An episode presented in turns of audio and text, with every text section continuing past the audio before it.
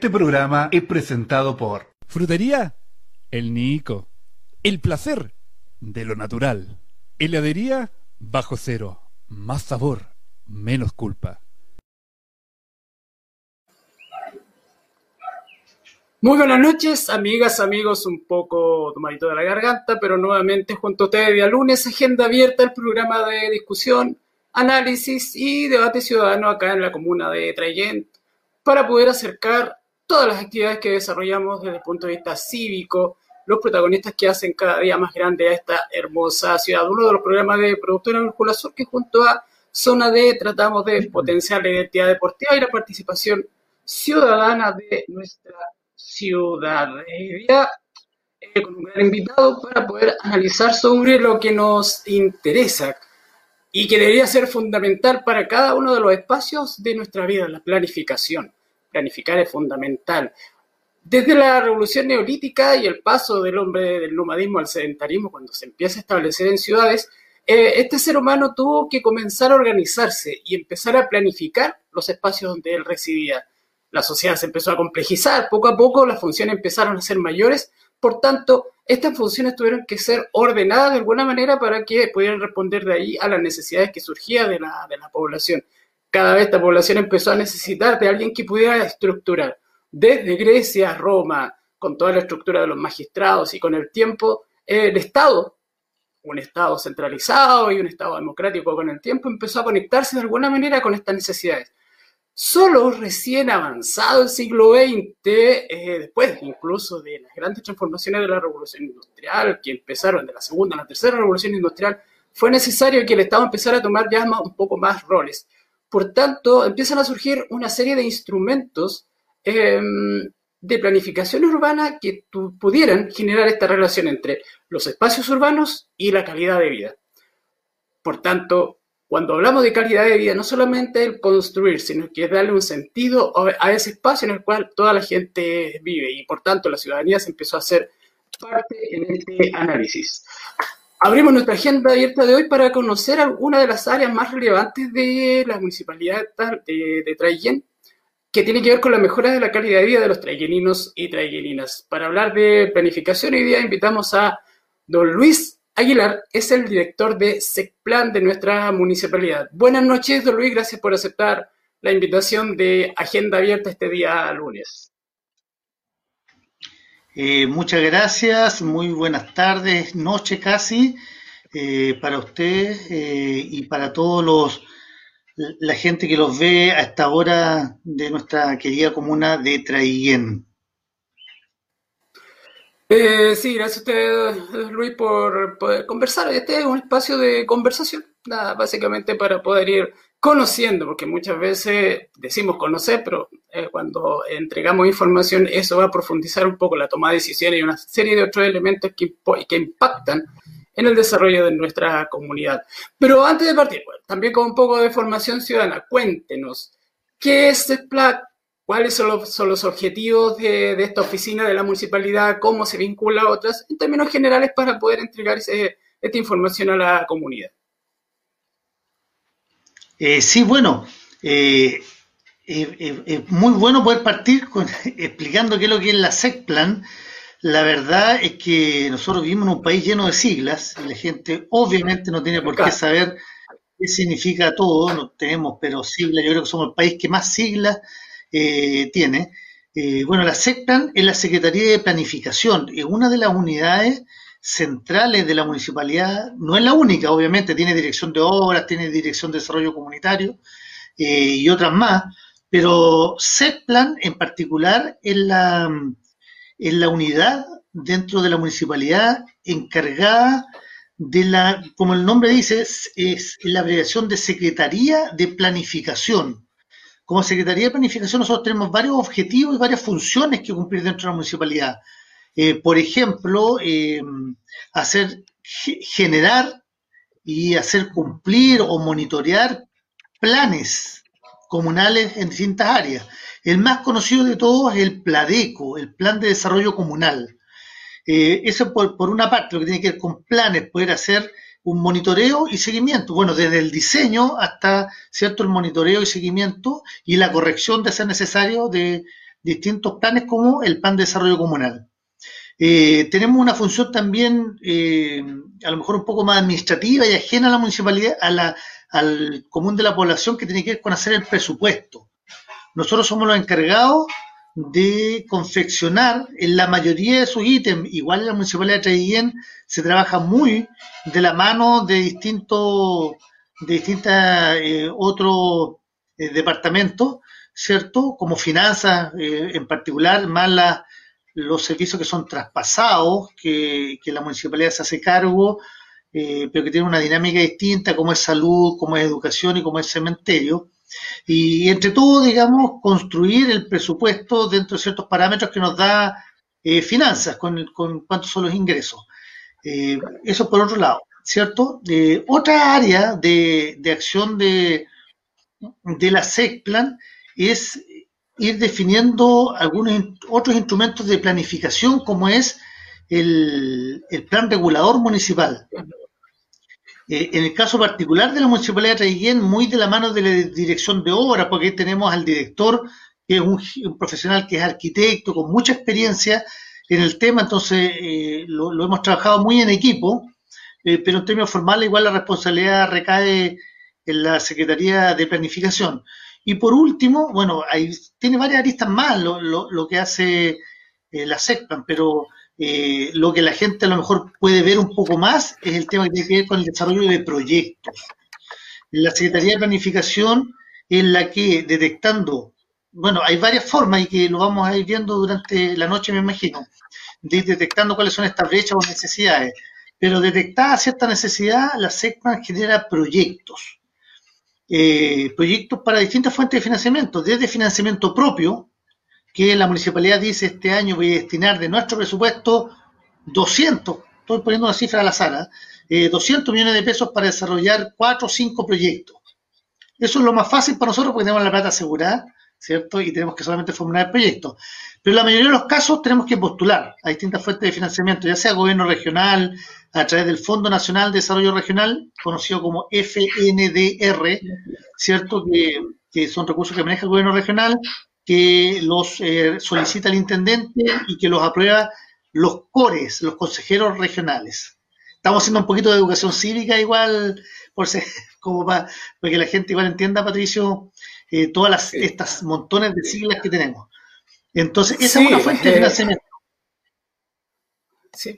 Sí, y eh, por otro lado tenemos, por ejemplo, la Subsecretaría de Desarrollo Regional, que es un, es un organismo del Estado que es muy cercano a los municipios, porque ven muchas cosas, pero en lo que a mí respecta, por lo menos, eh, en la SECPLAN, nosotros tenemos dos líneas principales de financiamiento de proyectos. Uno se llama PMB, Programa de Mejoramiento de Barrios, que ve proyectos vinculados al tema saneamiento sanitario principalmente, más eh, evacuación de agua, algunos otros temas, pero principalmente proyectos de saneamiento sanitario, que eso es agua y alcantarillado urbano, rural, en términos generales.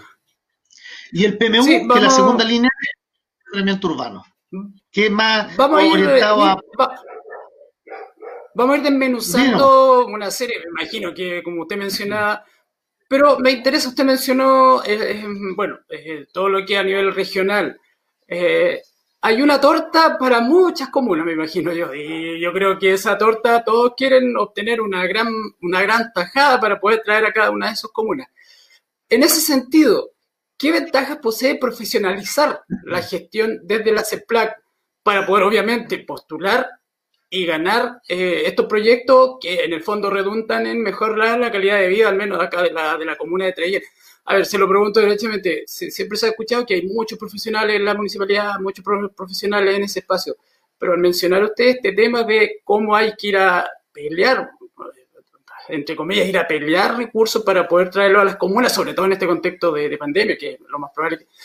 Eh, le pregunto eso, es eh, de qué manera se puede beneficiar la calidad de vida a través de la profesionalización en este término de gestión desde la CEPLA. Eh, mira, es clave la profesionalización, tanto así que de alguna forma, bueno, a lo mejor un tema un poco ajeno para, para la comunidad, pero el año pasado eh, se posibilitó el aumento de la planta municipal.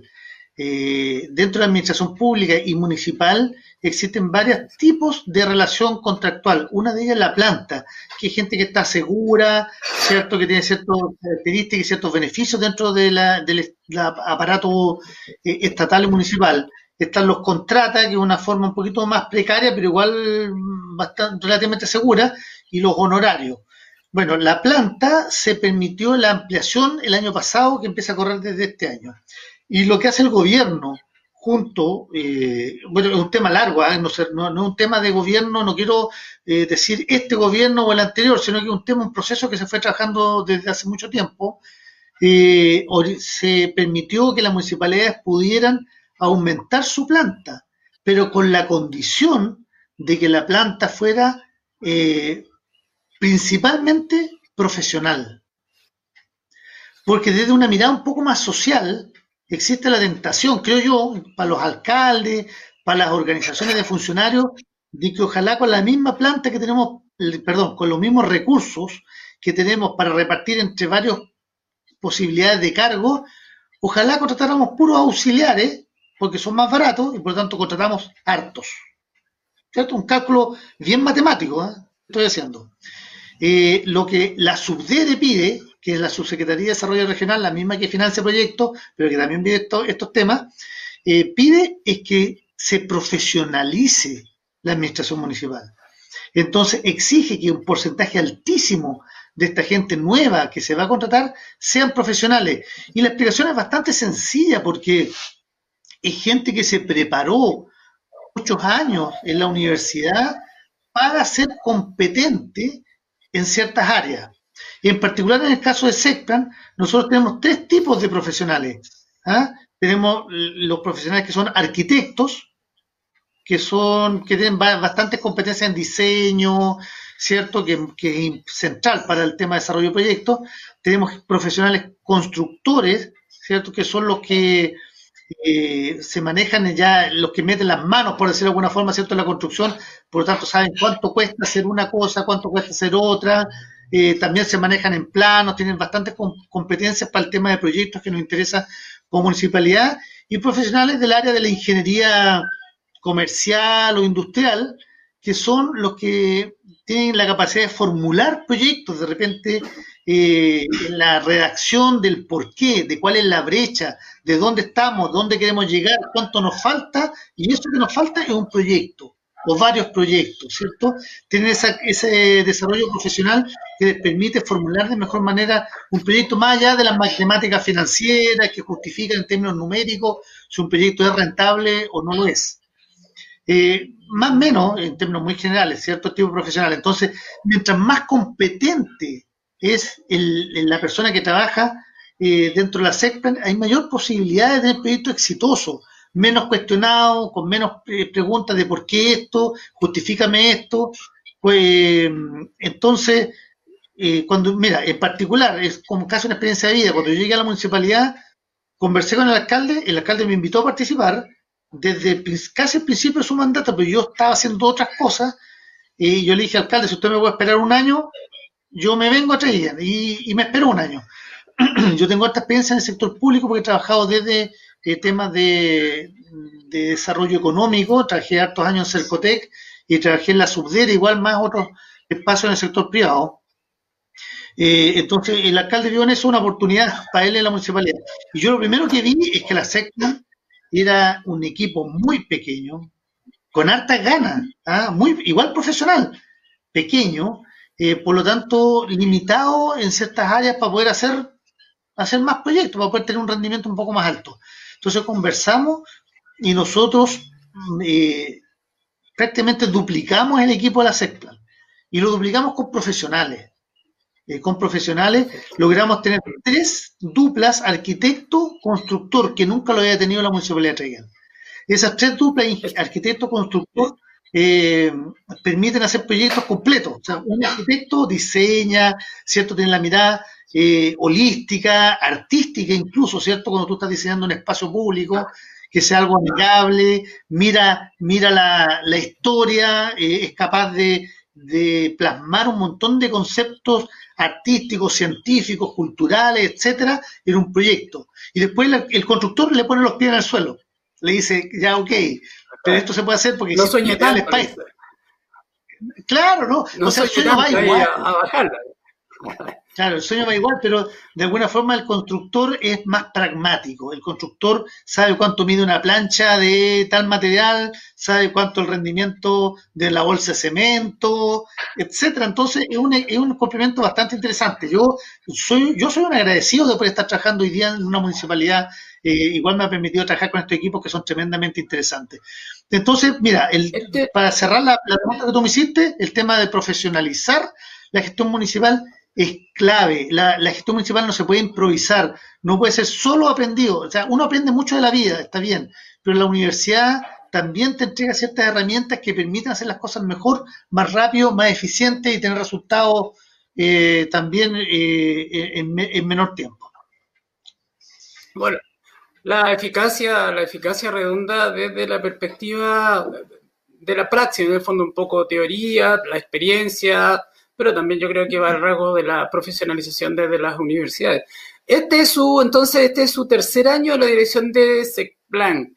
A ver, retrotraigamos un poco a los primeros pasos que usted dio acá en la municipalidad, respecto de los eh, aspectos que se priorizaron cuando usted empezó su gestión y haciendo este recorrido en estos tres años, ¿cuál es el porcentaje de logro que le puede ir asignando a estas tareas, a estas prioridades que ustedes vieron el momento y que se ha ido dando en estos tres años de, trabajo en la CEPLAN?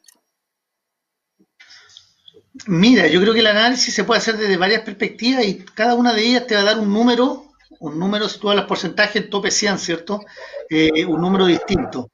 Eh, nosotros tuvimos eh, un plan de desarrollo comunal cuando yo llegué, que ya llevaba al menos un año, en realidad más, porque se hizo una actualización entre medio, funcionando, yo diría si bien no he hecho el cálculo, pero yo diría que en términos numéricos del Pradeco nosotros tenemos un porcentaje alto de cumplimiento.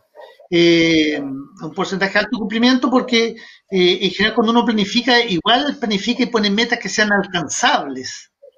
¿ah? Y, de hecho dentro de la planificación estratégica o lo que uno le enseñan, yo soy ingeniero civil industrial de profesión, entonces dentro de la universidad y en mi desarrollo profesional he ido trabajando mucho con estos temas de planificación. Y siempre uno tiene que poner metas que sean alcanzables. ¿Ah? Y como son alcanzables, son un poco más fáciles que cuando uno se venga, eh, disculpando el lenguaje coloquial, volada muy alta y finalmente genera mucha frustración cuando no las consigue. Entonces, eh, yo creo que el Pladeco debe estar cumplido el antiguo. Nosotros hoy día empezamos con un Pladeco nuevo, pero el antiguo debe, estar, debe haberse cumplido de más de un 90% como plan de desarrollo comunal, como línea estratégica. Nosotros a partir del año pasado empezamos a trabajar ya con un proyecto nuevo, pero el año pasado fue un año casi para olvidar, fue un año muy especial, eh, desde los problemas que tuvimos internamente como municipalidad con la toma y quema de nuestro edificio, nuestro querido edificio consistorial, pero además la pandemia, eh, la mitad, yo tengo la mitad del equipo en teletrabajo, la municipalidad en general ha tenido un horario especial, porque obviamente tenemos que cuidarnos. nadie quiere enfermarse por más que uno sienta que, que lo que le queda de juventud todavía puede acompañarlo. Eh, todos tenemos parientes, familiares que tienen más edad o tienen más riesgo, por lo tanto, ha sido un año bien complejo, pero yo espero que por lo menos de este año 2021 podamos ya estar a caballo del nuevo plan de desarrollo comunal. Pero el alcalde, además, cuando yo llegué, me planteó, me planteó como objetivo eh, bastante específico eh, eh, como líneas estratégicas, por decirlo de alguna forma, más allá del Pladeco. Eh, a él le interesaba mucho hacerse cargo de ciertas necesidades de la comunidad, por un lado, hermosear nuestra comuna, ¿cierto? Nosotros tenemos una comuna que tiene una historia, ciertas características bastante particulares que la hacen única, yo creo que posiblemente en todo el país, una comuna que fue de un alto desarrollo económico, productivo, cultural, ¿cierto? En una época que partió casi al mismo tiempo que Temuco, pero sin embargo uno mira la arquitectura Traiguén y, y demuestra una, un pasado de gloria eh, que yo creo que Temuco no tuvo, ¿cierto? Porque en Traiguén hubo mucho movimiento, eh, mucho desarrollo económico. Entonces, el alcalde también de alguna, me pide como varias cositas cuando yo llego. Eh, primero yo tenía esta experiencia porque yo trabajé en Subdere, que es la que financia estas líneas, algunas líneas de proyectos, por lo tanto conocía algunas cosas y sabía cómo entrar para poder sacar algunos proyectos más rápido. Eh, pero en términos de como de líneas más estratégicas me, eh, me dijo, mira, nosotros necesitamos tener una, una comuna amigable. Amigable. Y yo le retruqué, estoy hablando en lenguaje del sur, ¿ah? le retruqué con una... mira, en mi opinión, si una ciudad está preparada para que puedan vivir y pasar lo que le queda de su vida a la gente de tercera edad, es una ciudad que está preparada para todo. Entonces, que no es incompatible. El alcalde quería hermosear, quería mejorar algunas falencias. Eh, por ejemplo, me dijo, arreglemos los ingresos a Reyén. Esa es nuestra cara en nuestra presentación en la comunidad, muchos vehículos pasan de Victoria y se han soplado a Angol, por decir algo, o a Sauce, o a Purén, o a Lumaco, ¿cierto? Y pasan, si no tienen que entrar a Traiguén, no van a entrar, y pasan por fuera y no saben lo que es Traiguén. Entonces, arreglemos los accesos, que sean bonitos. Y bueno, hicimos un proyecto que la, que la comunidad lo conoce, ¿cierto? Que se ven las letras de Traiguén arriba del cerrito ese que está entre Circunvalación y Purén, que es un terreno que nos pasó Bienes Nacionales en Comodato, que tenemos ahí un, pequeño conflicto de intereses con una comunidad mapuche, pero que por lo menos eh, llegamos a consenso de poder hacer ese letrero, que se ve muy bonito, que la gente eh, va, se toma fotos, no fue pensado en eso, pero, pero se dio en forma espontánea. Mejoramos el acceso por Saavedra, ¿cierto? Hicimos el, el, el logo que teníamos ahí de la municipalidad, lo cambiamos y hicimos un mosaico. Porque cuando yo llegué, te cuento eh, un tema que me llamó mucho la atención. Yo llegué a Traiguén y vi tanto mosaico. Y dije, buena, pues bonito, porque de alguna forma una comuna que busca también una entidad eh, cultural, que no sé si, tiene arraigo o no, pero por lo menos una expresión artística, ¿cierto? y ver tanto mosaico en tantos lados, las escuelas, en distintas eh, instituciones, a mí me llamó la atención.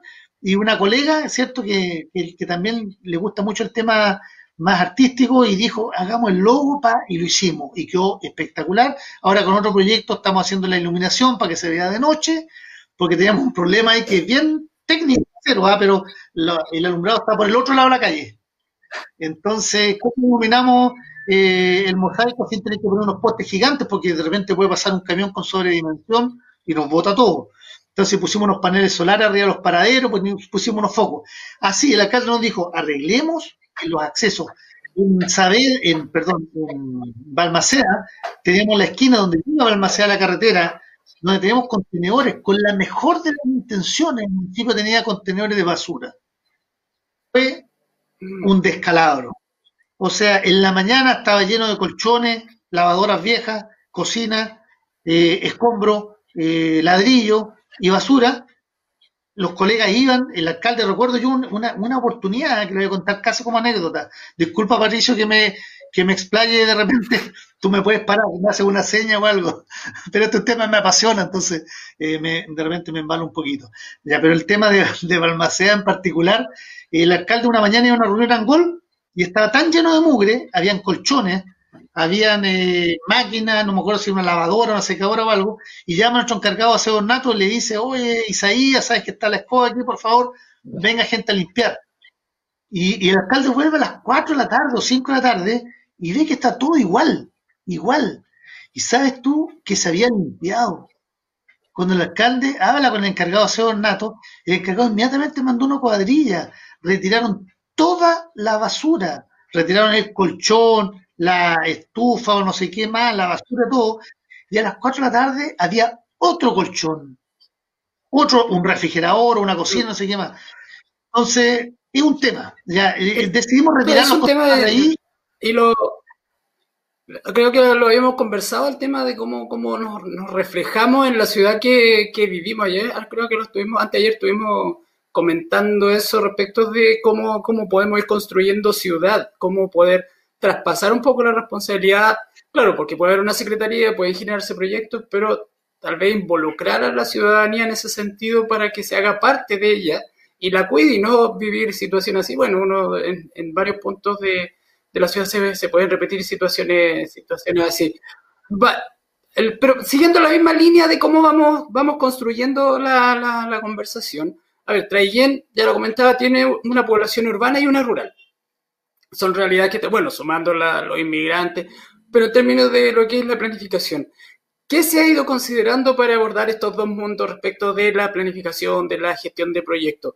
Vámonos al campo. ¿Cómo, ¿Cómo se ha ido conversando? ¿Cómo se dialoga con estos dos mundos para construir proyectos? ¿O qué proyectos se han ido eh, generando, tal vez implementando o terminando? No sé, ahí usted me comentará.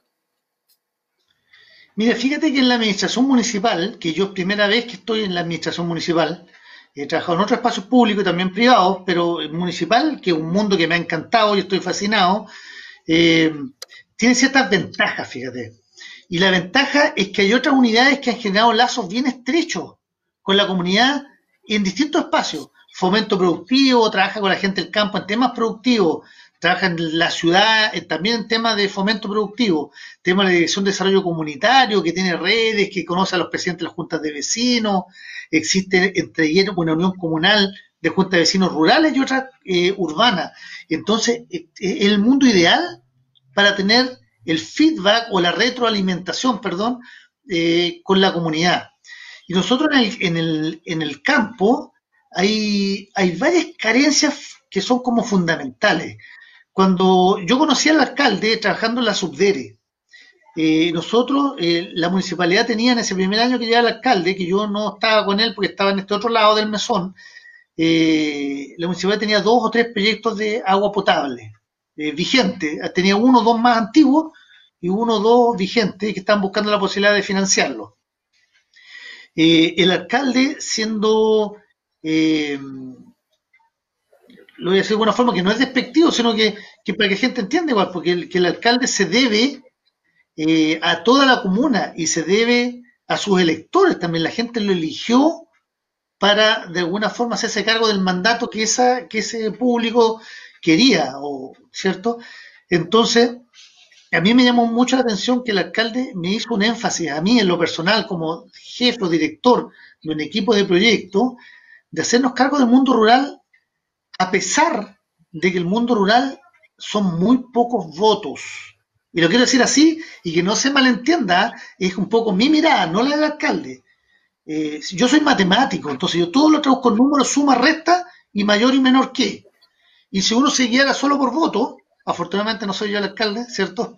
Uno diría, oye, concéntrate en la ciudad. En la ciudad está la mayor cantidad de la gente.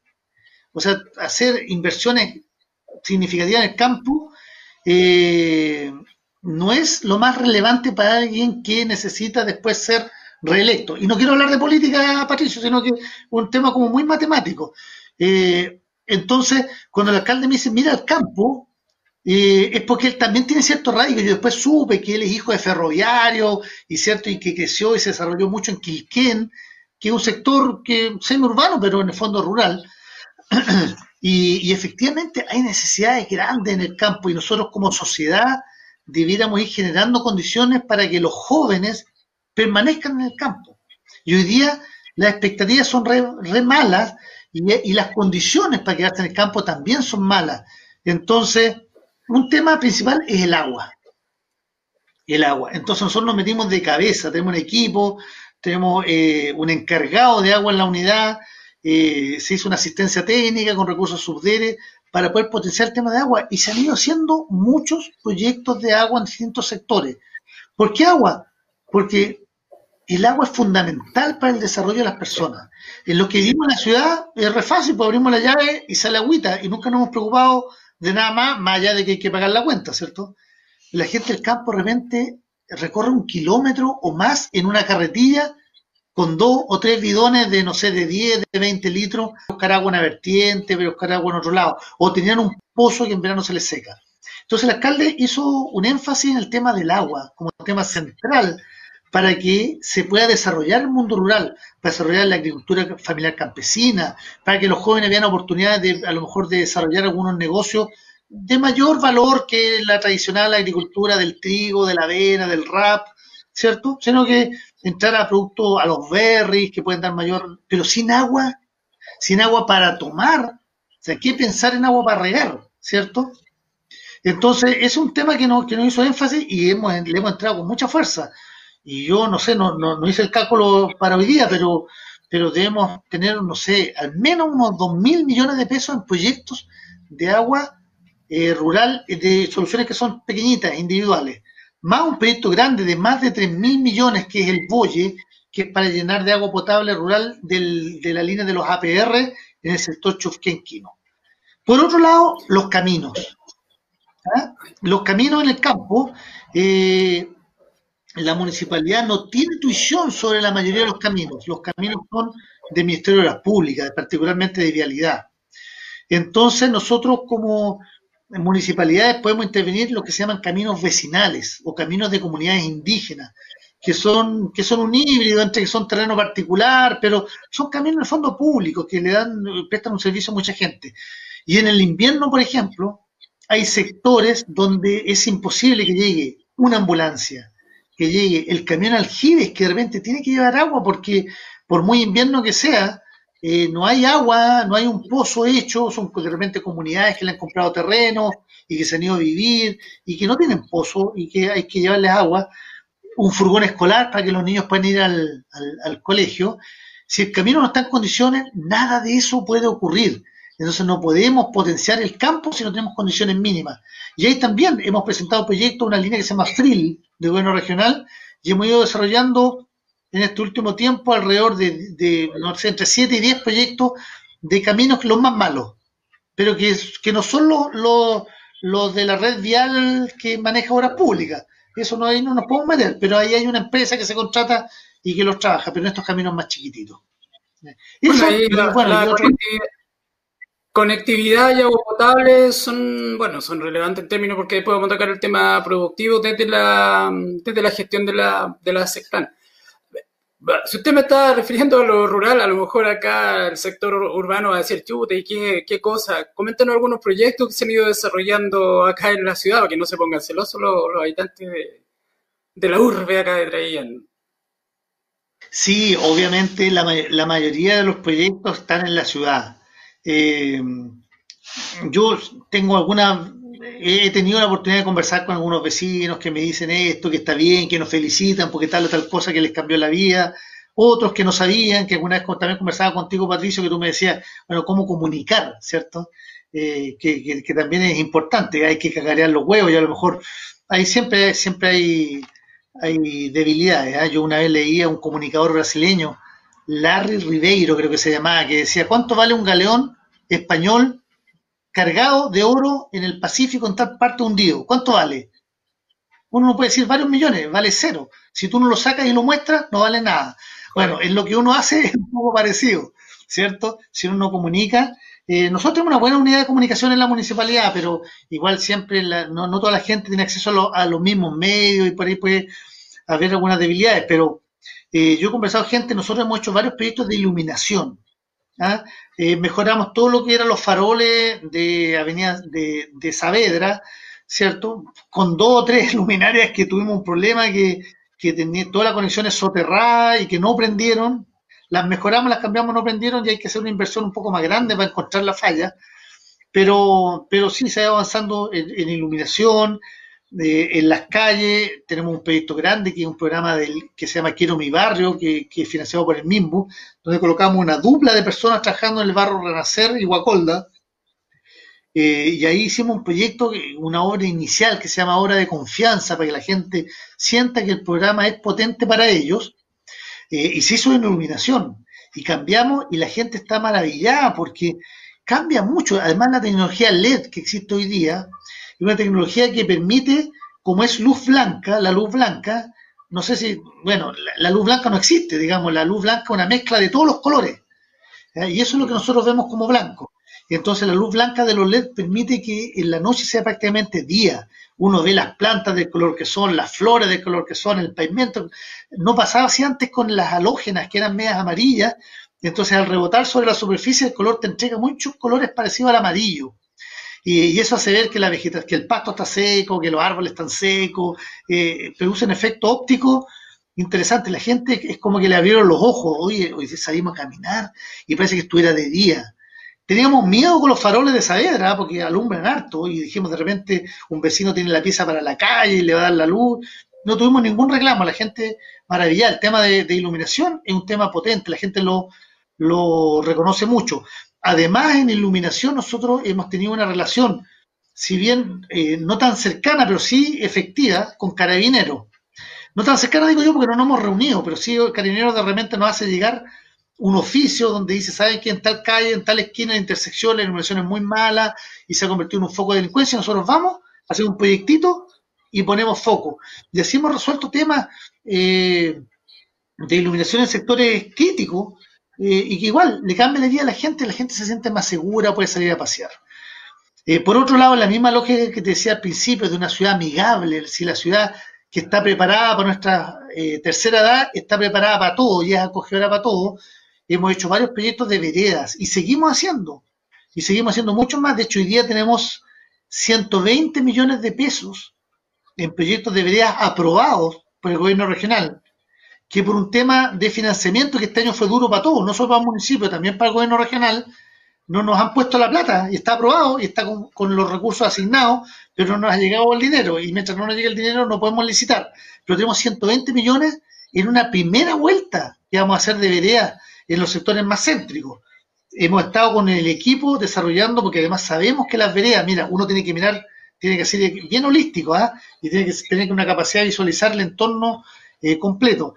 Eh, empleo, empleo lo que se viene ahora. La comuna está, no solo la nuestra, el país está un poco de rodillas o en el suelo en el tema del empleo, porque no se puede trabajar, te declaran una cuarentena, ya no puedes trabajar sino un tema que, no recuerdo el nombre, como prioritario, ¿cierto? Como la alimentación, pero en los temas tú no puedes trabajar. Entonces le estamos dando fuerte el tema de veredas. Estamos recorriendo las calles, qué veredas tan malas, alejándonos del centro, metiéndonos en los barrios, las poblaciones, eh, para poder ver qué veredas están en mal estado, para hacer más proyectos de veredas y vamos a insistir y vamos a poner en aprieto al gobierno en buena onda, eh, ¿cierto? vamos a tener muchos proyectos de veredas y vamos a ver que nos financia porque da empleo también.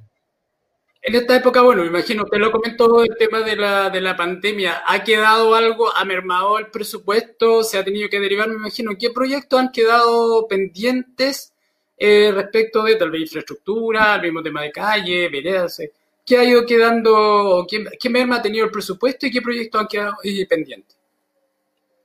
Mira, fue un año complicado y fue un año complicado para SECPAN en particular de la municipalidad y te explico el tiro por qué.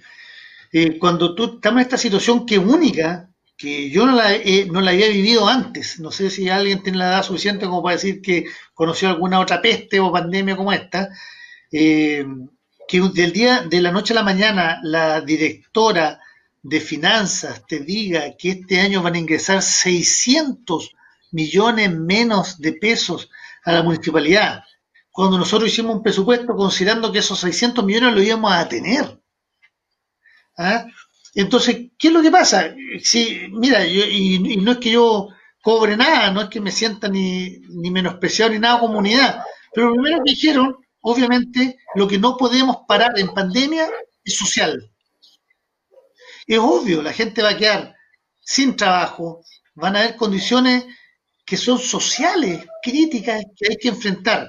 Entonces, lo primero que me dijeron a mí, eh, lo siento, la plata tanta que tenías tú para proyectos en la SECPLAN ya no va a estar. Lamentable, o sea, yo tenía 200 millones para proyectos y, estamos con un déficit de 500 o 600. Obviamente que hay que recortar en todos lados, hay que recortar, eh, y vamos a cambiar muebles, chao, esa no es prioridad, no se pueden cambiar. Alguna persona por ahí alguna vez comentó, bueno, ¿y para qué hacemos tremendo letrero arriba si no hay plata? Bueno, es que ese proyecto lo postulamos a un fondo concursable y además está aprobado de antes de la pandemia. Con, los temas administrativos se fue alargando y finalmente salió después. Pero ¿qué tuvimos que hacer? Reinventarnos nomás. O sea, ni siquiera reinventarnos, ¿ah? sino que concentrarnos más en una línea que siempre hemos trabajado, que postular proyectos a fuentes de financiamiento distintas. Entonces, si tú me dices qué proyecto quedó eh, que postergado, bueno, yo me, puedo recordar de verdad de solo uno, ¿ah? porque en general los otros teníamos líneas para financiarlo. Nosotros teníamos un compromiso con la Junta de Vecinos del sector de centro eh, para la compra de un terreno para que ellos tengan su sede social. Es un proyecto futuro, porque todavía no tienen nada, ni el terreno, y la municipalidad tampoco tiene el terreno. Íbamos a comprar un terreno, teníamos los dineros listos, disponibles, yo hablé con el presidente de la Junta de Vecinos, con el dueño del terreno, todo bien, y yo me comprometí con ellos y quedé súper mal como, como persona, porque yo soy el que hablo con ellos. porque yo le dije que lo íbamos a comprar y finalmente con la pandemia eh, fue prioridad las mascarillas, fue prioridad los buzos, fue prioridad el amonio cuaternario, fue prioridad el alcohol, la mascarilla, etcétera, etcétera, etcétera, etcétera. no fue prioridad comprar un terreno.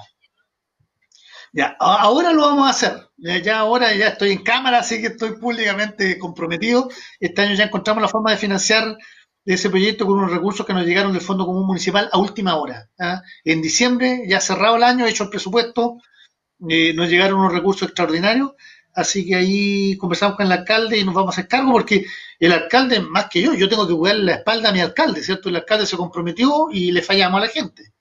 Y, yo asumo la culpa, pero, pero ¿qué más puedo hacer si las prioridades cambiaron? Eh, pero sí, ya nos vamos a hacer cargo de eso. Y eso es un tema que quedó pendiente. Pero en general, nosotros tuvimos la capacidad de postular muchos proyectos fuentes de financiamiento externa y nos metimos en áreas que no hemos metido a lo mejor mucho, como el Fondo Social Presidente de la República, que permite que las, que las organizaciones sociales presenten proyectos no muy grandes. Pero hoy día, por ejemplo, me enteré que un proyecto de ampliación de la sede de la Villa Quilquén salió aprobado. Eh, mira, incursionamos en eso. Incursionamos en un instrumento nuevo que sacó el Ministerio de Vivienda y Urbanismo, que es para mejoramiento de sedes sociales a partir de este o del otro año, pero el año pasado, en particular de áreas verdes y postulamos siete, eh, sí, seis o siete, no me acuerdo, me confundí un poquito, seis o siete eh, áreas verdes, que son una, es, es un proyecto que es para juntas de vecinos, a través de entidades patrocinantes, que son estas que hacen los mejoramientos de las casas por fuera, las, las antiguas EGIS, que hoy día se llaman entidades patrocinantes.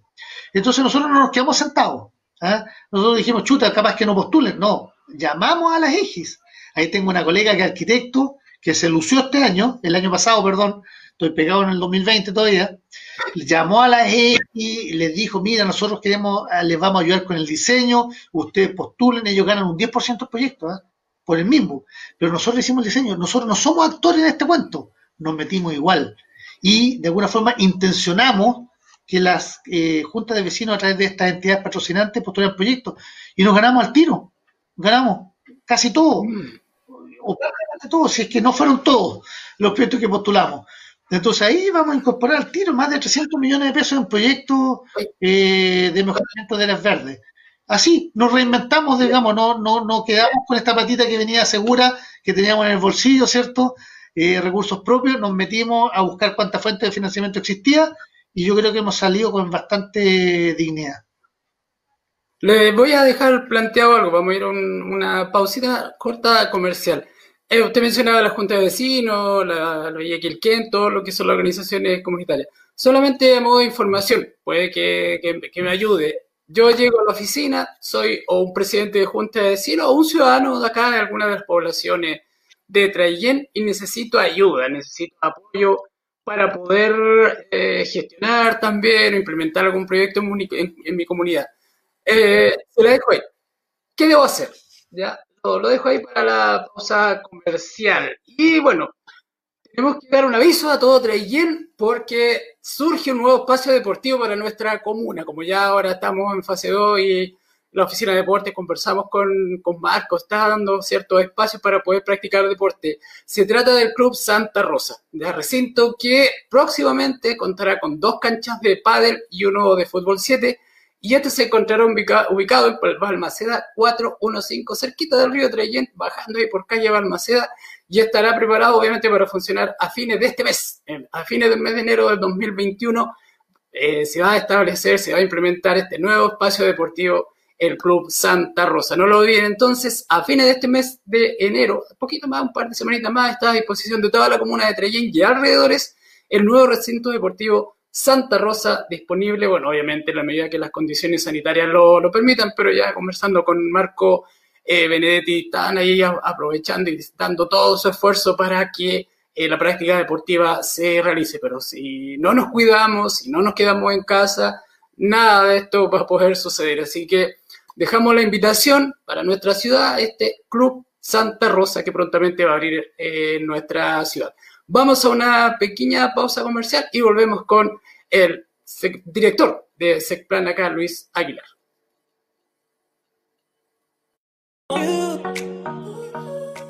Frutería El Nico Ubicado en calle Santa Cruz, 716 ofrece a sus clientes todo en confites, frutos secos, una rica variedad en dulces y golosinas.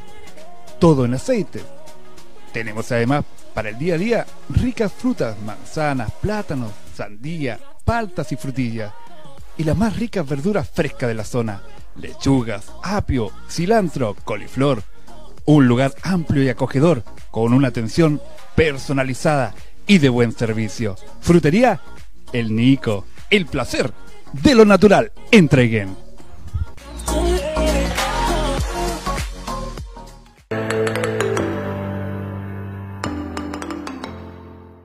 Para disfrutar del mejor momento del día, te invitamos a una pausa refrescante en heladería Bajo Cero, ubicado en Calle Cruz, esquina Pérez, en nuestra ciudad de Traiguén.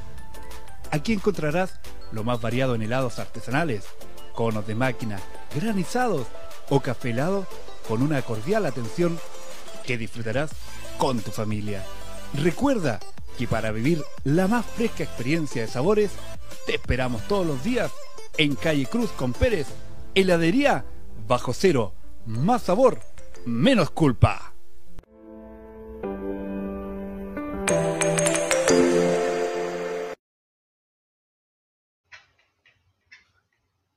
Y volvemos acá agradeciendo la confianza de estos nuevos patrocinadores que están acompañando tanto a Agenda Abierta como a Zona D para poder trabajar en construir juntos a todos quienes se están empujando para hacer crecer nuestra ciudad. Le dejamos una pregunta a don Luis, siendo yo un presidente de una junta de vecinos, ¿cómo del CEPLAC podrían apoyarme para poder presentar un proyecto, trabajar un proyecto de mejoramiento en mi comunidad?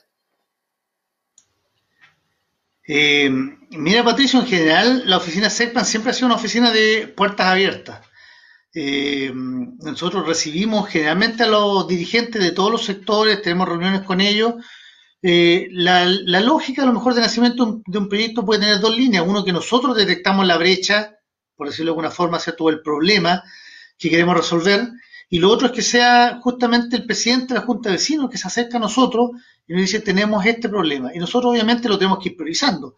Y esa priorización no la hago solo yo, la converso con el administrador, la converso con el alcalde, eh, porque obviamente somos los mismos haciendo todo, por lo tanto tenemos que buscar la forma de, eh, priorizar. Hoy día en particular estamos en una situación eh, relativamente o incómoda, ¿ah? no compleja, porque la hemos resuelto bastante bien. Estamos trabajando en, distintas instalaciones, por ejemplo, nosotros como SECPAN, junto a Obra y a Finanzas, estamos en el Liceo C9, ¿cierto? Entonces, por tema del protocolo COVID, tenemos prohibición a la gente de entrar. Pero a mí me llama un dirigente, yo tengo registrado casi todo, porque siempre he conversado con más de uno, y salgo. Y nos juntamos afuera en la calle, a la sombrita de, del alero ahí del mismo liceo, cuando está muy caluroso, y conversamos y vamos viendo, y ahí vamos, vamos eh, priorizando. Eh, sí, nosotros tratamos de tener una mirada eh, lo más, eh, a lo mejor equitativa posible, porque se da entre bien como se debe dar en todos lados que hay dirigentes que son más movidos que otros, digámoslo así, en buen chileno. ¿Cierto? Entonces hay dirigentes que están permanentemente yendo a la SECPLAN, que esto, que hay que arreglar esto, que hay que mejorar esto otro, y nosotros en la medida de las posibilidades también vamos desarrollando proyectos. La municipalidad tiene muchas áreas más, hay cosas que se resuelven directamente con la dirección de obra, con, la, con el equipo de talleres, que es un equipo igual muy potente, muy comprometido eh, de la municipalidad, por ejemplo, una vereda que en un pedacito se rompió y es un peligro, la gente, el equipo de talleres va, ¿cierto? Y se hace cargo de ese problema en particular. Cuando son problemas mayores ya hacemos un proyecto, lo desarrollamos. Entonces la lógica en general es que el dirigente, porque obviamente no podemos recibir a todas las personas porque nos pasaríamos el día, ¿cierto?, conversando con los vecinos, que sería ideal poder contar con todo ese tiempo, pero en general no lo tenemos. Entonces, la lógica es que los vecinos hablan con su, con sus directivas, con sus dirigentes, y los dirigentes se acercan a nosotros y nos hacen llegar la inquietud, en forma verbal, en algunos casos con carta, que igual le da cierta formalidad para poder darle curso. Las cartas llegan al alcalde, el alcalde las deriva y me llegan a mí y vemos qué solución podemos dar.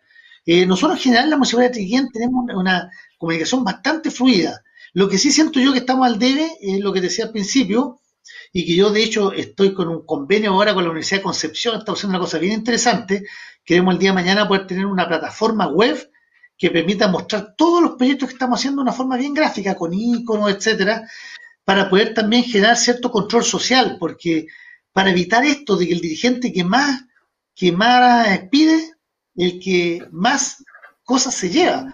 Hay, hay otras organizaciones donde de repente, no sé, pues gente de tercera edad que sale poco, y entonces para ese lado nos metemos menos, porque es obvio, pues la medida que a mí me están pidiendo más encima, eh, encima mío, digamos, están, están pidiéndome las cosas, es más fácil que, que uno se tenga que mover.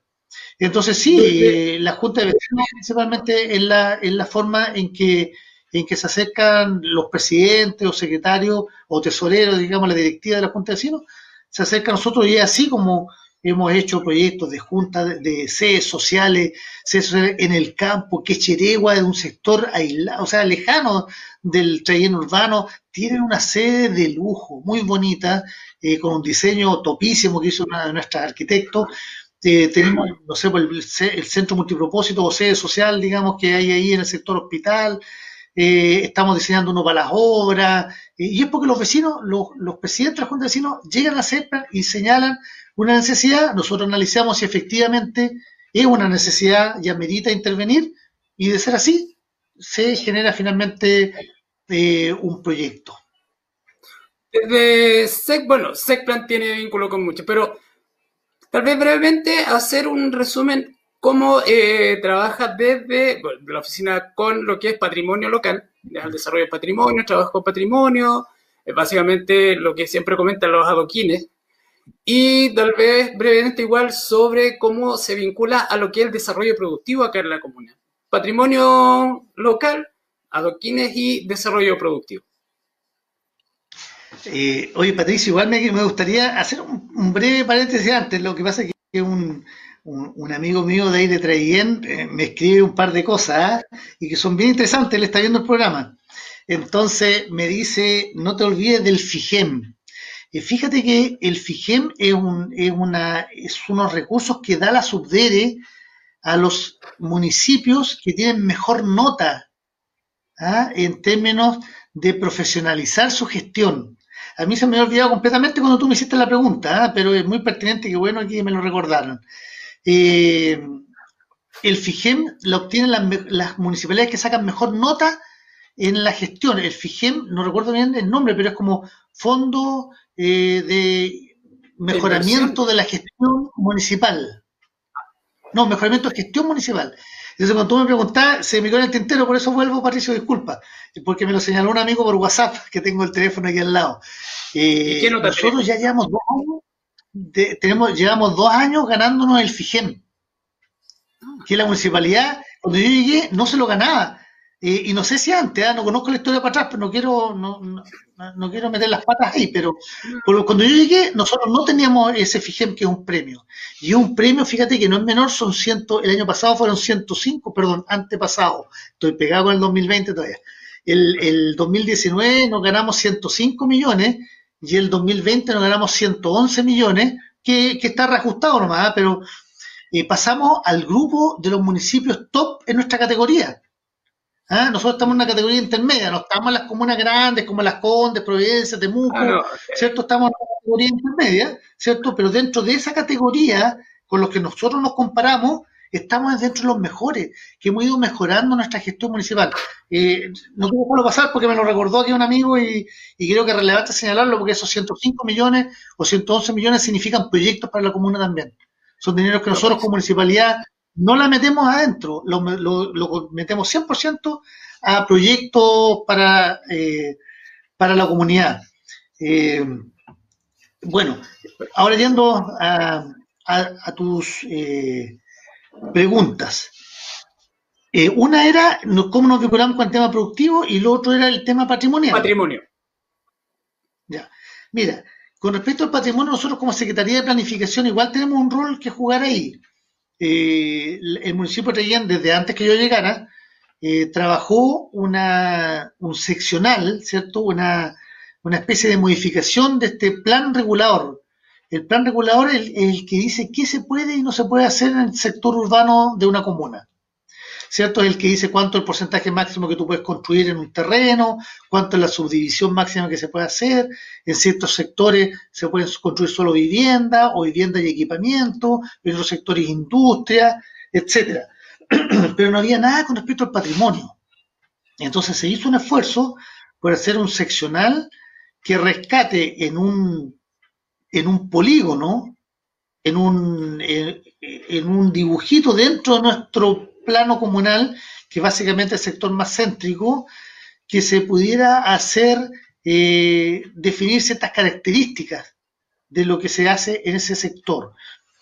Ese seccional no prosperó por algunos problemas técnicos que hubo, eh, algunas observaciones que hizo la Contraloría, pero ahora como estamos en la actualización de nuestro plan regulador, se retomó. Dijimos, este tema es relevante, Traiguén es una ciudad con historia, que tiene tanto que mostrar, de esa época de gloria que tuvo y que, y que no tiene por qué, o sea, lo hablo en pasado porque eso quedó en pasado eh, plasmado en la infraestructura, pero yo creo que es un futuro que tiene también bastante promisorio a la medida que se vamos a sacarle eh, provecho. Entonces, rescatar esto eh, cultural, eh, patrimonial, está también en este nuevo plan de desarrollo comunal, el que estamos haciendo hoy día, que es con participación ciudadana, con participación de todos los sectores posibles, incluidos servicios públicos, eh, incluye el tema de generar un espacio dentro de Traiguén que uno lo proteja, que pueda definir algunas ordenanzas municipales, por ejemplo, que digan qué se puede y qué no se puede hacer.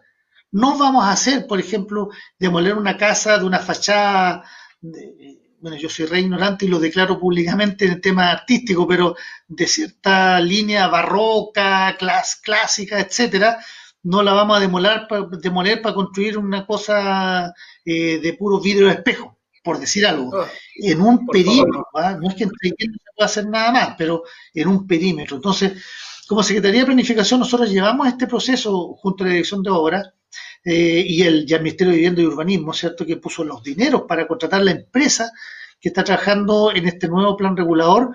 Eh, se hace un énfasis en esto, rescatar lo patrimonial. Eh, los concejales también en general, y yo aquí tengo que agradecer tanto al alcalde, yo participo mucho en los consejos municipales, y los concejales en general están alineados con el tema, con el tema patrimonial. Ellos sienten que es una riqueza, que es un valor que tiene Treyen. El tema de los adoquines, por ejemplo, eh, con cierta diferencia de opiniones que pueden haber, yo siento que habría que a lo mejor acotarlo un poquito más para poder generar ciertas vías que sean estructurales eh, entre alguien que permitan, por ejemplo, el tránsito de camiones, que no debieran ser de adoquines, porque los adoquines fueron hechos para otra época, donde no habían camiones de alto tonelaje, pero sí rescatar adoquines donde se puedan rescatar. Eh, pero los concejales están preocupados de eso. Eh, de hecho, siempre me han exigido que yo vaya presentando estos proyectos de pavimentos de calle, que se han hecho, que se han hecho mucho y que hoy día, en la actualidad, estamos haciendo un pedazo que faltaba en Serrano, que por mucho tiempo era pura tierra, y que faltaba el alcantarillado, entonces hicimos primero el proyecto del alcantarillado, una vez resuelto el tema del alcantarillado, ahora estamos pavimentando, y el otro es el, ingreso por atrás, que es la prolongación de calle Santa Cruz, para entrar al portal Entre Ríos, ¿cierto? Que también había algunas cosas que resolver primero, y hoy día estamos haciendo proyectos de pavimentación, los concejales me han solicitado que también hagamos proyectos de mejorar eh, adoquines. Cuando yo llegué, se, habían varias calles que se mejoraron, que eran de adoquines. Recuerdo ahora, por ejemplo, la de, la de Saavedra, después de la municipalidad, el balneario Las Monjas. Eso se arregló y yo bien bonito. Y ahora tenemos listo, que se va a empezar eh, a trabajar en, algún tiempo, un proyecto para mejorar también los adoquines de Basilio Urrutia. Entre, entre Saavedra y no me acuerdo si Errázuriz o la siguiente. Entonces estamos trabajando también en poder mantener en buenas condiciones nuestros adoquines. ¿ah? Aunque ahí tenemos algunos problemas de repente con los contratistas que trabajan pago a Araucanía, que no dejan bien terminado el trabajo y quedan los adoquines todos guateados con el tiempo. Es un problema que tenemos no solo con los adoquines, también con el pavimento de repente. Pero sí hay una, hay una preocupación en el tema, eh, obviamente, cultural, porque es un valor de Traillén y hay que reconocerlo y nosotros estamos, obviamente, alineados con eso. Y en términos de fomento productivo, eh, también, no solo fomento productivo, sino que en todas las áreas del desarrollo de una comuna, la CEPLAN, cuando amerita, interviene. Eh, y aquí nosotros trabajamos bien, bien coordinados con el resto de los departamentos municipales. Y en términos, por ejemplo, eh, en, lo inmediato, en algún momento nos pidieron hacer algún diseño para ver la posibilidad de relocalizar a la gente que vende sus productos en la calle. Y ahí se tuvieron algunas conversaciones con, con una empresaria que tiene un, sitio donde se pudieran instalar. Nosotros hicimos un modelo de, de, puestos de venta, se pasa una cosa bonita, así como al estilo europeo, donde uno pasa por un pasaje, ¿cierto? Y están estos puestos bonitos. Nosotros queríamos hacer una cosa bien, bien, bien encachadita y hicimos el diseño. No, no, no hemos podido llegar a fin con el, con el convenio, pero por lo menos el diseño nosotros, lo que nos compete como SECPLAN, lo hemos hecho. Por otro lado, tenemos el tema de los feriantes que se instalan siempre en, en, la Avenida Brasil, ¿cierto? Nosotros estamos haciendo un proyecto grande ahí, hicimos la mecánica de suelo un terreno, nos costó un mundo conseguir que la empresa de, de los ferrocarriles del Estado, F, nos pudiera entregar un terreno que hace unos pocos meses atrás finalmente yo tuve un mes o menos la escritura, eh, ¿cierto? Porque se pasó a escritura pública de un comodato, que en realidad no es comodato, porque en el fondo estamos pagando arriendo, vos tenés que como municipalidad pagarle arriendo a F por un terreno, bueno, que lo voy a decir, ¿eh? que estaba tirado, pero igual vamos a tener que pagar arriendo por ese terreno, porque no es nuestro, es de F. Eh, y estamos haciendo un proyecto para hacer una gran vega, la Vega, que un poco por la ubicación se va a llamar posiblemente la Feria Estación. ¿ah? Estamos viendo el nombre. Y vamos a invertir, vamos a invertir ahí en un terreno que está mirando desde Brasil, digamos, hacia la estación de ferrocarril a mano derecha, eh, mirando hacia el norte, digamos. Eh, ese terreno ya lo cercamos, como para hacer toma, ¿cierto?, eh, del terreno y se hizo la mecánica de suelo, porque eso es algo que es bien técnico, pero es para saber cómo es el suelo, para saber qué tipo de fundaciones hay que hacerle a esto y que no se nos vaya a hundir, vaya a terminar como la torre de Pisa, ¿cierto? En Italia que se inclinó porque el suelo tenía propiedades plásticas. Eh, eso se hizo ya y ahora estamos eh, viendo algunos, eh, subsanando algunas observaciones que nos hace el gobierno regional con respecto a ese proyecto, pero vamos a hacer un proyecto bonito de, una gran feria separada por sectores donde pueden estar los pequeños agricultores. Entonces, eso es fomento productivo, pero convertido desde la lógica nuestra. Yo no me voy a meter en ayudarle a los agricultores a calcular su precio o punto de equilibrio, su producción mínima rentable, no. Pero sí estoy generando infraestructura para que los pequeños agricultores de nuestra comuna del sector rural tengan un espacio digno. Nos liberamos de Brasil, Brasil que una calle que va a ser siempre calle todos los días del mes, ¿cierto? Todos los meses del año, y vamos a tener un espacio donde ellos van a poder estar.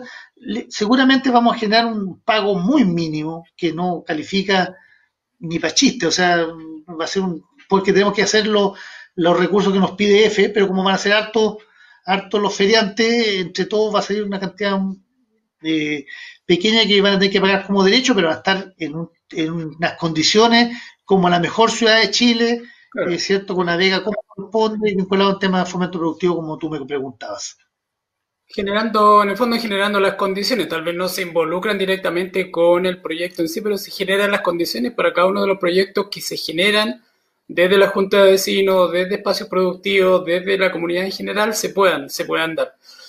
Eh, don Luis, ya para ir eh, cerrando, eh, ¿Cómo proyecta el trayendo el futuro? ¿Cómo, ¿Cómo lo visualiza? ¿Cómo hacia dónde va una ciudad inclusiva, productiva, turística? ¿Algún proyecto que tenga por ahí eh, eh, en vista, tal vez no de esta gestión, sino que 5 o 10 años más? ¿Cómo, ¿Cómo observa el trayendo el futuro? ¿Cómo nos ven, no sé, por pues, 20 años más? ¿Cómo, ¿Cómo quiere que fuera esta ciudad? Mire, yo como, como de alguna forma adelantaba en un principio, yo creo que una, una, ciudad, a lo mejor como en el lenguaje que tú usas, inclusiva. Es una ciudad que está preparada para todo, una ciudad amigable, acogedora, eh, que dan ganas de vivir, que dan ganas de desarrollarse, dan ganas de envejecer. ¿ah? Donde yo no voy a tener problemas para desplazarme, donde puedo llegar a una esquina donde efectivamente está bien, tan bien diseñada que yo puedo caminar si tengo problemas de, movilidad eh, sin problemas, pero sí con, con, con, una mirada de futuro igual más ambiciosa, que solamente un Estado, ¿cierto?, que en la comuna esté preparada para, sino que a mí, yo también en lo personal a lo mejor, eh, también me imagino una, una ciudad que despega fuerte sacándole valor a, lo que es su historia, a lo que puede ser desarrollo a lo mejor turístico. Y, yo le he dado hartas vueltas a eso porque eh, por ejemplo, tiene problemas de alojamiento de cierto estándar, por lo tanto, pensar en desarrollar turísticamente una comuna que ni siquiera tiene un hotel de cierta categoría que permita, por ejemplo, traer una delegación de extranjeros, algunos de estos que se dedican como, no recuerdo el nombre, que son como operadores turísticos, a que con unos bien podemos tener mucho que mostrar, pero no tenemos infraestructura. Eh, ¿Y por qué no tenemos infraestructura? Porque no faltan algunas cosas para mostrar, para enganchar. Eh, y, en, base a eso nosotros hemos ido desarrollando hartas ideas. Eh, nosotros queremos tener un nuevo espacio, un edificio consistorial, eh, un edificio consistorial nuevo. El que existe va a seguir estando ahí y estará a lo mejor alguna dependencia en particular, pero en este terreno que tenemos traspasado por bienes nacionales, que es el antiguo regimiento Miraflores, que eso es una cantidad grande, no me acuerdo si cuatro o cinco hectáreas que tenemos ahí. nosotros tenemos un sueño ahí, y ese sueño es que esto sea parte de algo mayor, pero sí como un punto central, eh, tomando como un poco la lógica de estos pueblos antiguos, considerando que Traiguén es una ciudad de muchos inmigrantes también, que es multicultural, que tienen los, chilenos criollos, la cultura mapuche, inmigrantes, suizos, franceses, alemanes, etcétera. Eh, hay, hay, harto, hay harto que poder mostrar pero alguna, eh, eh, por ejemplo, el tema de este que, te decía del edificio consistorial, de poder desarrollar un pueblito como la usanza antigua, eh, poder tener una pequeña plaza dentro de este antiguo recinto, donde esta alcaldía sea como una, una, una infraestructura como el, el, antigua, la antigua municipalidad en un pueblo antiguo de alguna, de alguna localidad en cualquier parte del mundo, es cierto que la CESPLAN sea también un edificio aparte, que estemos todos conectados, que la plaza sea el punto que nos reúne, donde no solamente es municipal, no solamente es de una administración pública, sino que donde la gente, también los vecinos vayan a la plaza, a esta plaza, a este recinto nuevo. Y además, conectado con el río. Las, las comunas, en la lógica en que se fundaron las ciudades en Chile y en toda América, se fundan buscando el agua, porque el agua es vital para vivir pero además es un buen medio para evacuar o para eh, hacerse cargo de los desechos. Entonces las ciudades se generan un poco dándole la espalda a las aguas. Eso pasa en el mar, pasa en los lagos, pasa en los ríos, y, muchas ciudades se han ido dando cuenta de eso. Yo, tengo el ejemplo porque conozco mucho Puerto Montt. Puerto Montt genera una costanera y la ciudad se da vuelta y empieza a mirar su mar, que antes era como lo sucio, y ahora se convierte en la vedette en lo central de la comuna. Y, hay un hotel importante, no, no voy a dar el nombre, pero un hotel de los más tradicionales de Puerto Montt, que su puerta principal de entrada está pasaje que estaba al lado contrario del mar. Y cuando se genera la costanera, el hotel se da vuelta. La gente me va a decir, ¿cómo se da vuelta un hotel? En el fondo, eh, genera el área de servicio hacia este pasaje que estaba mirando hacia el centro y genera su entrada de una forma mucho más espectacular desde la costanera. Yo me imagino lo mismo, nosotros tenemos, hemos conversado con el alcalde varias veces, que nos interesa un proyecto que haga una costanera entre bien. No sé si la palabra está bien, porque costanera me suena a costa. A lo mejor esto sería una ribera, ¿cierto? Una ribera. una ribera, pues. Claro, que parta desde el puente carretero por la orilla del río, por el lado norte, y que podamos tener ahí cierta infraestructura, ojalá una calle, pero sin lugar a duda una ciclovía, una vía peatonal que permita recorrer a la orilla del río, pasar por todo este barrio cívico que estaría en el regimiento Miraflores, que pase, que pase por el banero en las monjas, que cruce y que termine a lo mejor en la laguna, en la laguna, ¿cierto? Que eran de donde sacaron antiguamente la, eh, la, arcilla para hacer los ladrillos de la fábrica de teja y ladrillo, y hacer un tema integrado. Y nosotros vamos a empezar a trabajar en eso subimos un perfil que es como el paso muy, muy, muy inicial. Estos son proyectos largos, cinco años o más. Pero ya tenemos un perfil en el Banco Integrado de Proyectos del Gobierno Regional o del Ministerio de Desarrollo Social como para empezar a trabajar eso. Eso, es un sueño que yo creo que la medida que podamos hacer este tipo de obras, tenemos hoy día eh, la, Avenida Suiza, la Avenida Suiza que con un proyecto grande que se hizo postulado a través del Ministerio de Vivienda, eh, que hoy día se está financiando la mitad y la otra mitad es de la municipalidad y nosotros estamos buscando financiamiento que ya está comprometido, que debiera, espero yo, venir pronto y vamos a tener una avenida suiza de lujo, un espacio donde la gente va a poder compartir, donde eh, va, va, a ser la prolongación de su patio, que a lo mejor que es limitado, ahí van a tener un espacio de primer nivel.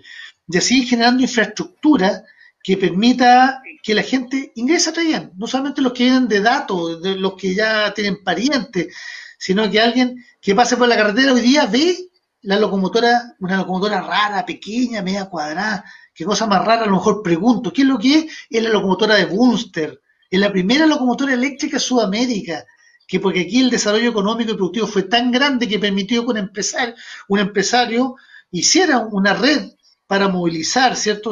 algunas materias primas hacia las líneas productivas de un lado a otro, la estación de, ferrocarril, etcétera, eh, y un tren eléctrico en una época en que eso no era soñado siquiera en Chile ni en Sudamérica.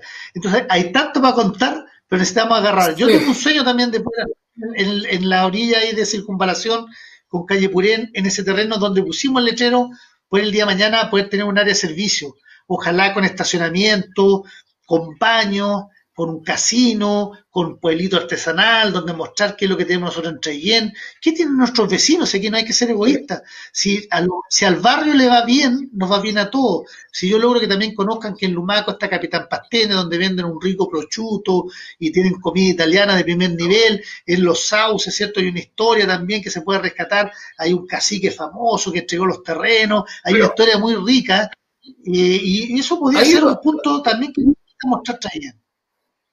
Don Luis, claro, eh, ya para, para, cerrar como reflexión, eh, muchas ideas eh, que ustedes han ido trabajando. Lo turístico obviamente se enlaza directamente con lo productivo y genera las condiciones para empleo y para empezar a generar una, una sinergia constante en términos de, de, lo que es la mano de obra, una serie de elementos. me imagino que esos proyectos, lo que usted está mencionando, de, qué va a depender de que se vayan concretando progresivamente, no de aquí a unos dos, tres años más. ¿Qué, ¿Cuál es el, plus que habría que generar? En dos palabras, ¿cómo, podemos eh, bajar eso y que se concrete? Es sencillo, hay que empezar. es como el proverbio chino, te dice, ¿cuál es la mejor forma de pescar un gran pez? Hay que ponerse a pescar, lo primero.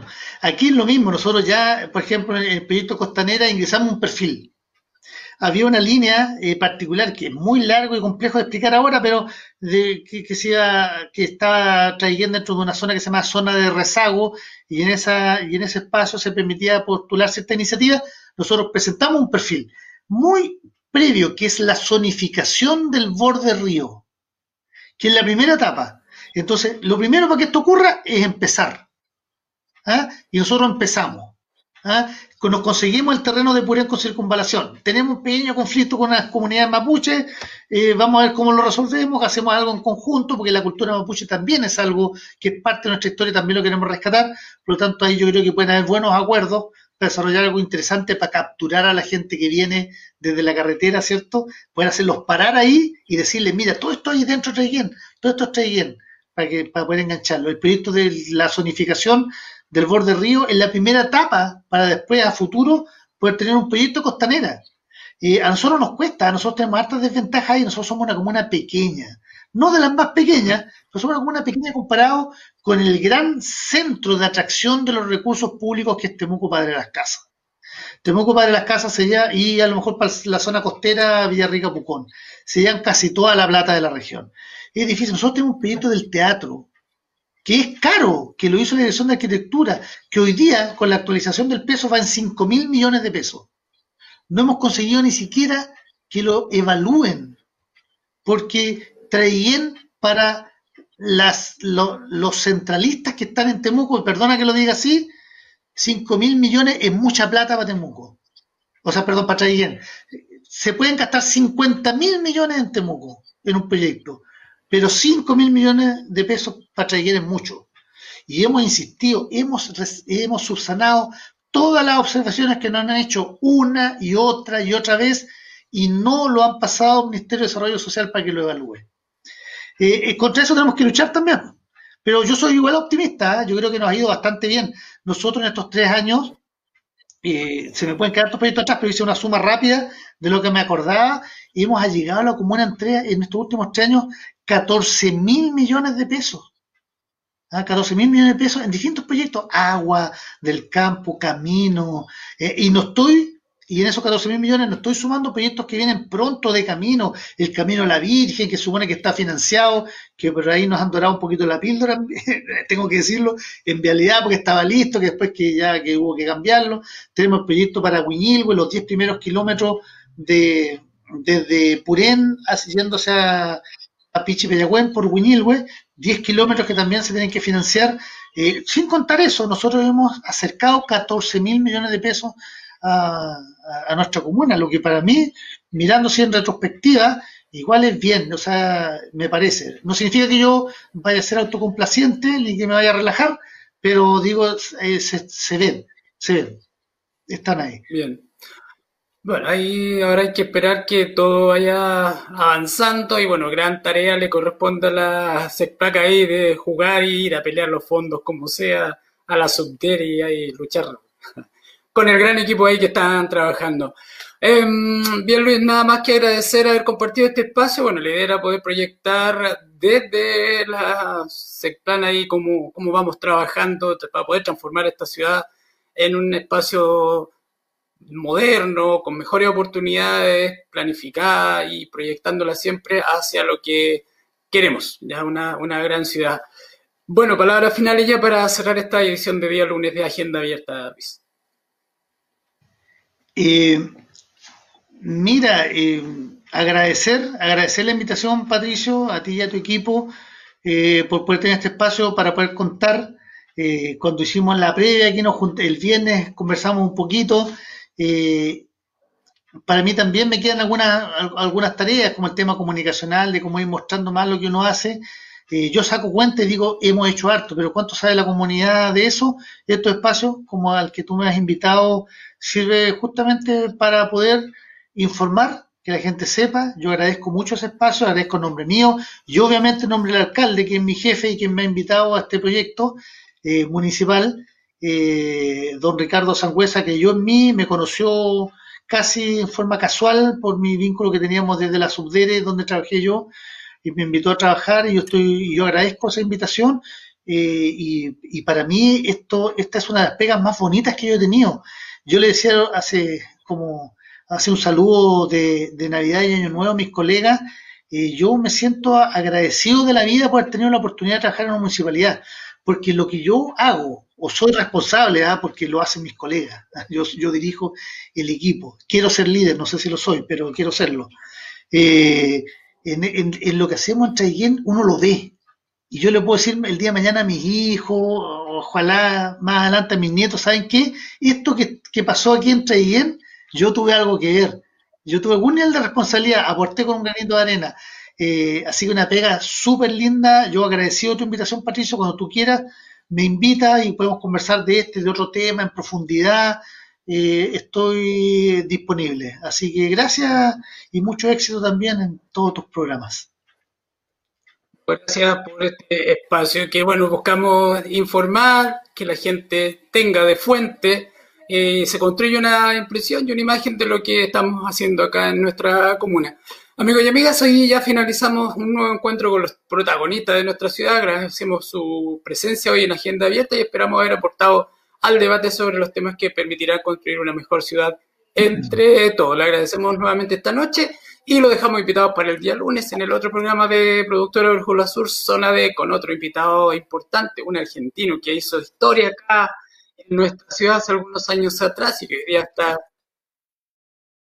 está por yendo los Andes ya desarrollando su tradición. Y para el próximo lunes, obviamente, los dejamos invitados para una nueva agenda abierta. Pero antes de despedirnos, les volvemos a reiterar la invitación, este nuevo espacio deportivo, el Club Santa Rosa un recinto que contará con dos canchas de pádel y una de fútbol 7 para poder desarrollar el fútbol. Tenemos las condiciones, así que no hay que perder la oportunidad. Este va a estar, bueno, en Balmaceda 415, va a estar ubicado cerquita del río Trellén, bajando por calle Balmaceda. Y bueno, de a poco se está preparando para funcionar. Si alguien va por ahí, va a haber unos espacios que ya están terminando porque esto finaliza, esto ya empieza a concretarse a fines de este mes. No lo olviden, a fines de enero eh, nuestra comunidad de Treyen va a estar disponible, bueno, no solamente de Treyen, sino que de todos los alrededores de nuestra comunidad, este recinto deportivo Santa Rosa, obviamente de acuerdo a las condiciones sanitarias lo permitan. Em, recuerden que Trayen lo construimos entre todos y en agenda abierta todos participamos. Nos encontramos el próximo lunes. Buenas noches. Este programa fue presentado por Frutería El Nico. El placer de lo natural. Heladería Bajo Cero. Más sabor, menos culpa.